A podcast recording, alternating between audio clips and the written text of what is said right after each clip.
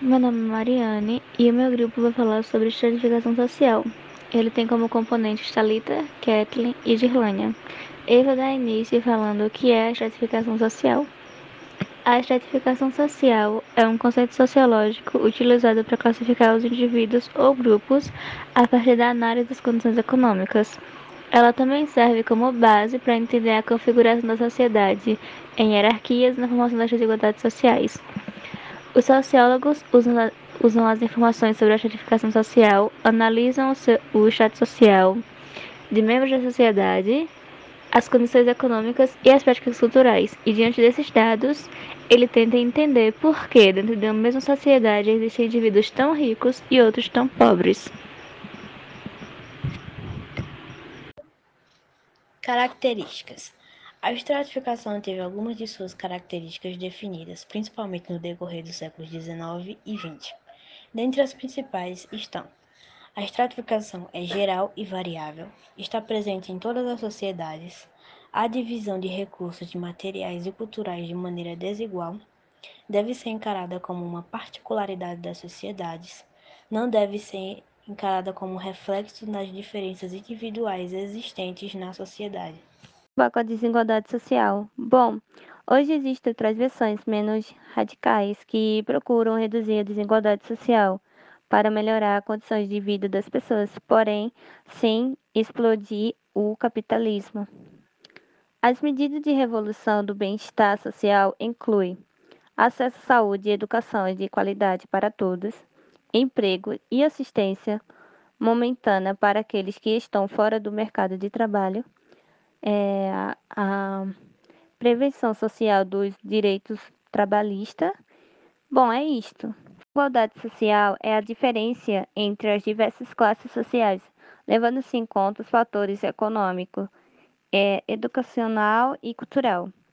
A desigualdade social é um mal em que afeta todo mundo, em espécies países que ainda encontram-se vias de desenvolvimento.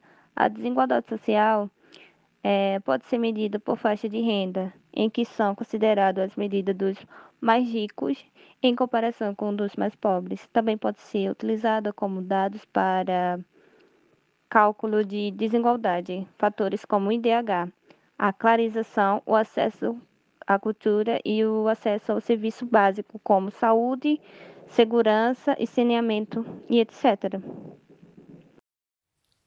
Mobilidade social mobilidade social é um fenômeno da sociedade moderna, hierarquizada em classe, por sua vez definida pela condição financeira e profissional. A mobilidade consiste na mudança de posição de uma classe para outra. Diversas pesquisas sociológicas confirmam que vivemos em uma sociedade estratificada, ou seja, hierarquizada. Existem desigualdade social, política e econômica entre os indivíduos, em outras palavras, existem uma distribuição desigual de oportunidade dadas a diferentes grupos de pessoas. Quando há mobilidade horizontal, a pessoa muda de posição dentro de um determinado grupo, mas permanece no mesmo estrato social. O exemplo disto temos o caso do morador, que se torna síndico. No outro exemplo de mobilidade, a vertical, um indivíduo ou grupo muda o nível ou extrato social. Por exemplo, uma pessoa que passa num bom concurso público e outra era integra integramente da classe C pode deslocar-se para B ou outra classe. Estratificação social em Karl Marx. Para Karl Marx, a estratificação social está diretamente relacionada ao modelo de produção e divisão social do trabalho da sociedade. A burguesia, dona dos meios de produção, emprega a classe trabalhadora, que tem apenas sua força de trabalho para vender ao mercado. A exploração das classes trabalhadoras pela burguesia marca a desigualdade social e acentua a estratificação. Marx também aponta que a estratificação e as desigualdades produzidas pelo modelo capitalista de produção influenciam diretamente na luta de classes. A desigualdade nos meios de produção industrial se estabelece com o surgimento da mais-valia, que, na visão de Marx, atua de maneira intensa na construção e manutenção de um sistema pautado pela exploração. Estratificação social em Marx Weber. Para Marx Weber, o processo de estratificação acontece a partir das relações de produção do Estado social, dos poderes político e econômico e das oportunidades que os indivíduos ou grupos sociais têm de adquirirem bens.